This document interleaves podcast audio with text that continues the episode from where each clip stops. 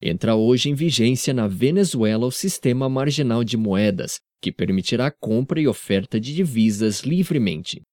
O ministro da Economia, Finanças e Bancos Públicos, Marco Torres, disse que este se trata de um sistema totalmente livre, onde irão existir pessoas com ofertas e demandas de divisas, e que o próprio mercado irá fixar a taxa. As autoridades locais, no entanto, ratificaram que devem manter a taxa preferencial de 6,30 bolivares por dólar apenas para os setores prioritários de alimentação e saúde. A Venezuela sofre com a mais alta inflação da América Latina, acompanhada de uma crise produtiva, problemas de distribuição de produtos de sua primeira necessidade e um mercado golpeado por medidas de restrição e regulamentação.